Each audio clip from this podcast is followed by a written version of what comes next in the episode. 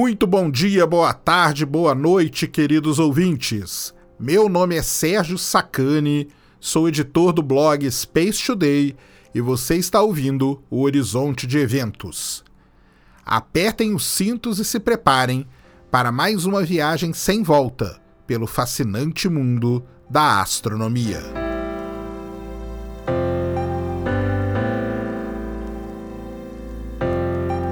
No programa de hoje, Matéria Escura. Como acreditar em algo que não se pode ver.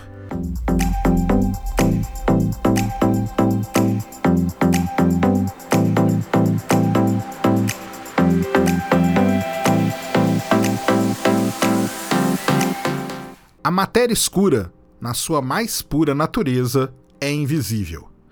Nós não podemos observar a matéria escura, nem com o mais poderoso telescópio do mundo, e não conseguimos até hoje detectar sua partícula, se é que ela existe, mesmo realizando inúmeros experimentos. Se não podemos ver, não podemos detectar, por que será que milhares de cientistas ao redor de todo o mundo acreditam que a maior parte da matéria do universo é feita de matéria escura, ao invés da matéria convencional, que é chamada de bariônica e que compreende as estrelas, os planetas e todos os objetos que podemos observar. Como podemos acreditar em algo que não observamos?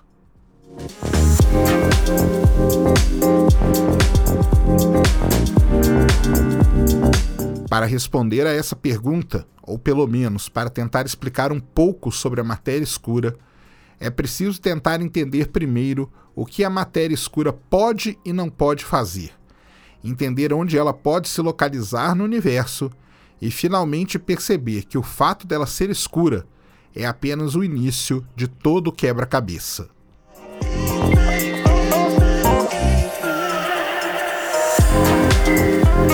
Vamos começar a contar um pouco a história da matéria escura.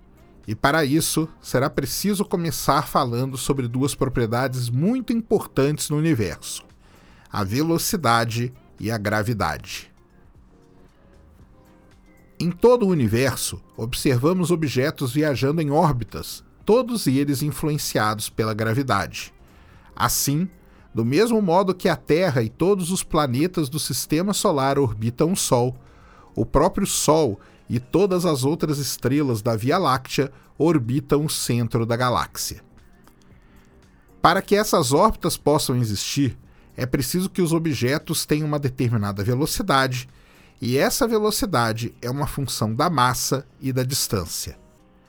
Por exemplo, no sistema solar, a Terra se move a 30 km por segundo, enquanto que os planetas mais distantes possuem uma velocidade orbital menor. Netuno, por exemplo, tem uma velocidade orbital de 5,43 km por segundo. A Via Láctea é incrivelmente massiva se comparada com o sistema solar. O Sol orbita o centro da galáxia a 230 km por segundo, apesar de estar a cerca de 26.700 anos-luz de distância do seu centro. Porém, no caso da nossa galáxia, uma coisa estranha acontece. À medida que nos afastamos do centro, a velocidade orbital das estrelas permanece praticamente constante. Mas por que isso acontece?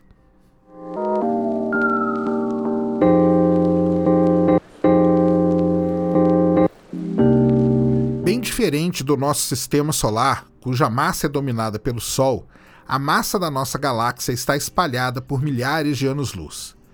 À medida que nos movemos para distâncias cada vez maiores do centro da galáxia, as estrelas e o gás contido dentro desse raio aumentam.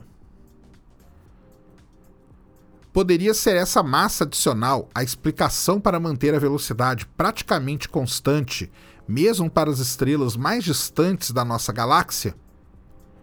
Bem, a resposta é não.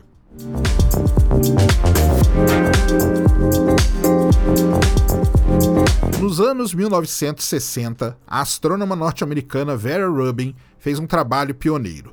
Ela mediu a velocidade orbital na galáxia de Andrômeda, a grande galáxia mais próxima da Via Láctea. ela chegou a medir a velocidade de estrelas localizadas a 70 mil anos-luz de distância do centro da galáxia de Andrômeda. De forma surpreendente, apesar dessa distância ser muito maior do que onde fica concentrada a maior parte das estrelas da galáxia de Andrômeda, a velocidade orbital permanecia próxima aos 250 km por segundo. Para deixar as coisas ainda mais complicadas, esse fenômeno não é único e exclusivo de galáxias individuais. Voltando ainda mais no tempo, vamos para a década de 1930, onde o astrônomo franco-suíço Fritz Zwick descobriu que galáxias orbitando dentro de aglomerados de galáxia estavam se movendo a uma velocidade maior do que era esperado. O que estava acontecendo? Uma po possibilidade era que existisse uma vasta quantidade de matéria invisível que se estendia além das estrelas e do gás. Isso é a matéria escura.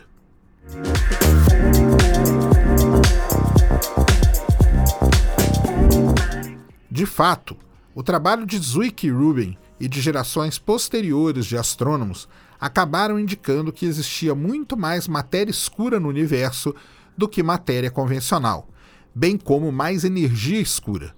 Mas esse é outro papo que trataremos numa próxima oportunidade. Voltando para a matéria escura. De forma impressionante, a nossa falta de habilidade de ver ou detectar a matéria escura nos fornece pistas sobre como ela se comporta. Uma parte desse comportamento está ligado à maneira como ela interage tanto com ela mesma como com a matéria convencional. Essa interação praticamente não existe, pois caso ela existi existisse, já teríamos detectado alguma luz sendo emitida por ela, ou até mesmo ela interagindo com outras partículas. A matéria escura interage praticamente somente com a gravidade, e isso acaba resultando em propriedades curiosas. Por exemplo, uma nuvem de gás quente no espaço, ao emitir luz, acaba perdendo energia e então esfria. Se uma nuvem de gás frio for suficientemente massiva, ela pode colapsar devido à sua gravidade, resultando assim na formação de estrelas e planetas. Já a matéria escura não pode perder energia através da emissão de luz. Desse modo, ela não funciona como a matéria convencional, que pode colapsar, formando objetos mais densos. A matéria escura então permanece mais difusa, esse comportamento explica uma aparente contradição e uma questão que sempre é levantada sobre a matéria escura. Enquanto, por um lado, a matéria escura domina a massa do universo, em regiões menores, com objetos mais densos, como é o caso do sistema solar, existe pouca matéria escura. A matéria escura é algo que age nas grandes escalas do universo.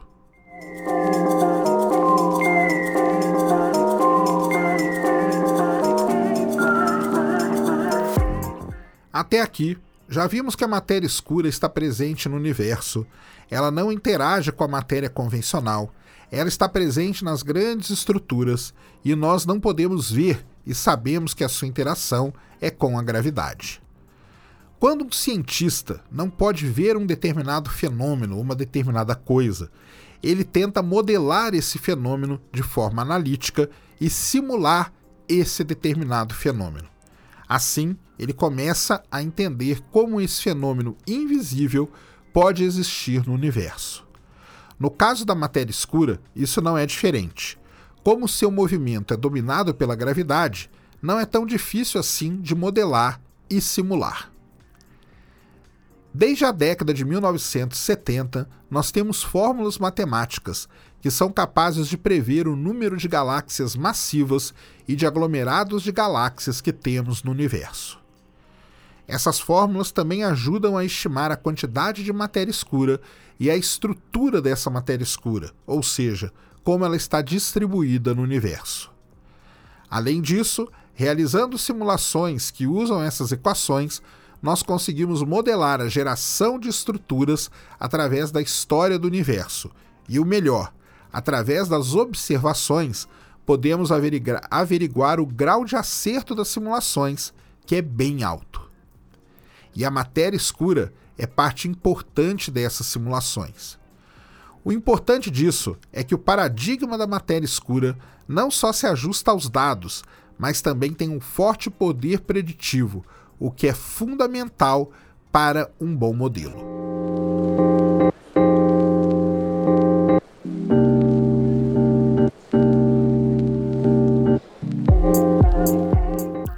Mas e se tudo isso for um engano? Será que existem explicações alternativas para a matéria escura? Nós inferimos a presença da matéria escura através da gravidade. Mas e se o nosso entendimento sobre a gravidade estiver errado? E se, por acaso, a gravidade for mais forte em grandes distâncias do que a gente pensa que ela seja? Contestar é uma dádiva da ciência, e pode ser que esse lance de você não ver algo tão importante assim para o universo não agrade a todos. Na verdade, existem muitas teorias alternativas que contestam o nosso entendimento atual da gravidade. Talvez o melhor desses exemplos seja o modelo da dinâmica newtoniana modificada, um modelo proposto por Mondehay Milgrom. Então, temos que buscar uma maneira de saber se esse modelo é válido. Será que é possível distinguir a matéria escura dessa gravidade modificada? Bem, caso não exista matéria escura, a gravidade puxa tudo em direção à matéria convencional, enquanto se a matéria escura é que domina, a gravidade puxa tudo em direção a ela. Ah, beleza então. Tá muito fácil dizer qual teoria está correta, certo? Não exatamente. Entenda que no universo nada é tão complicado que não possa piorar.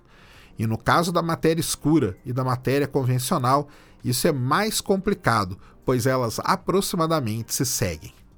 Porém, existem exceções muito úteis. Por exemplo, esmague nuvens de gás e de matéria escura juntas e algo maravilhoso irá acontecer. O gás colide para formar uma única nuvem, enquanto que as partículas da matéria escura continuam se movendo sob a influência da gravidade. Então, essa seria uma maneira de comprovar a presença da matéria escura. Mas espera lá, como que nós vamos esmagar essas nuvens de gás e poeira gigantescas? Você não precisa fazer isso, porque o universo faz isso para você quando gigantescos aglomerados de galáxias colidem. Quando isso acontece, é possível medir a força da gravidade, pois ela puxa não só a massa, mas a luz também. Isso quer dizer que imagens distorcidas das galáxias podem nos indicar a força gravitacional. E sabe o que acontece em aglomerados de galáxias que colidem? A gravidade puxa a matéria para onde a matéria escura deveria estar, e não para onde a matéria convencional está. Isso nos mostra que tanto a nossa ideia sobre a gravidade está correta, como a nossa interpretação sobre a matéria escura também está.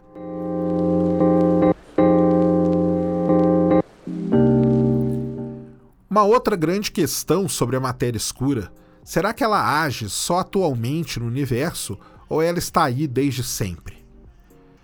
Para responder a mais essa pergunta, é preciso tentar estudar o passado, o passado bem longínquo, logo após o surgimento do universo no Big Bang.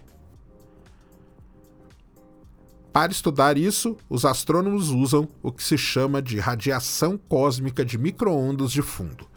Ou, para simplificar, vamos chamar apenas de radiação cósmica de fundo.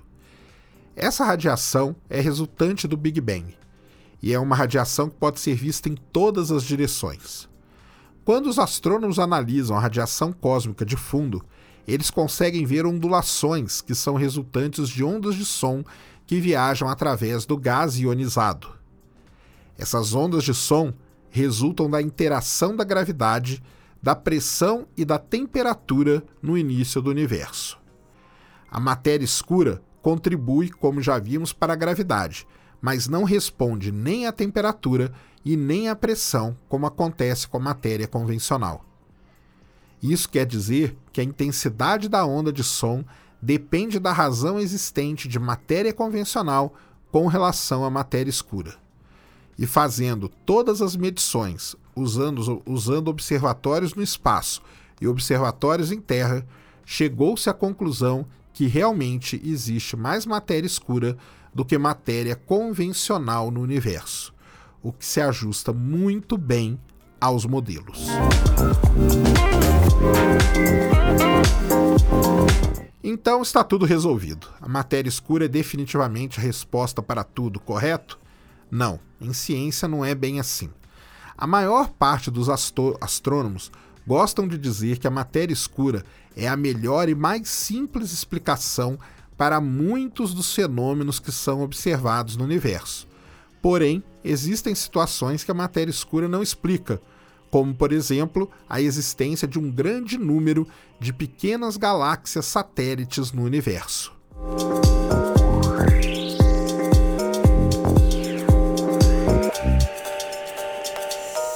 Por isso, mesmo que saibamos que a matéria escura provavelmente existe, permeando todo o universo, ainda precisamos detectar essa matéria escura diretamente.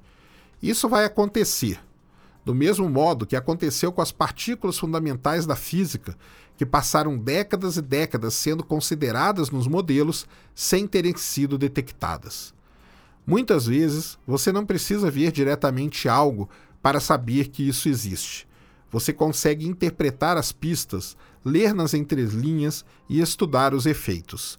E você aí que está ouvindo pode fazer até um exercício em casa. Pense na quantidade de coisas na sua vida que, mesmo você não vendo, você sabe que existem. Por tudo isso, podemos dizer sim que a matéria escura existe, é algo real, influencia e domina o universo e mais cedo ou mais tarde será detectada.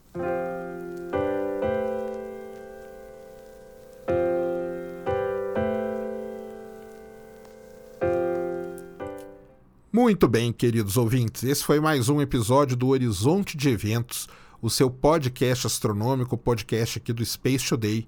Espero que tenham gostado desse episódio sobre matéria escura. Eu conto com o comentário de todos, isso aí vai ser muito importante para a gente poder melhorar a cada dia, para poder modelar, como eu falei de modelo aqui nesse episódio, para a gente poder modelar o formato desse podcast e também conto com a divulgação de todos para que mais pessoas possam ter conhecimento, possam ter acesso a esse conhecimento astronômico que é maravilhoso. Tá? Então eu conto com a ajuda de todos vocês, espero que vocês tenham realmente gostado. Como essa é uma viagem sem volta, como eu falo no começo, né, para o mundo da astronomia, que tal a gente continuar conversando sobre esse tema nas redes sociais? O que, que vocês acham disso? Bem, para isso é simples. Vocês podem me seguir no Twitter e no Instagram, SpaceToday1. No Facebook tem a página do Space Today, se você não conhece, facebook.com barra Space Today. Tem o blog também, spacetoday.com.br. No YouTube, se você bater ali youtube.com barra Space você entra no canal. E se você ainda é da minha geração e quer mandar um e-mail para a gente ter um contato mais próximo, mandar dúvidas, mandar sugestões de tema, fiquem à vontade e mandem e-mail para spacetodaysite.gmail.com. Agradeço de coração por terem ouvido mais esse episódio. Agradeço de coração ao tempo de vocês. Obrigado e fui.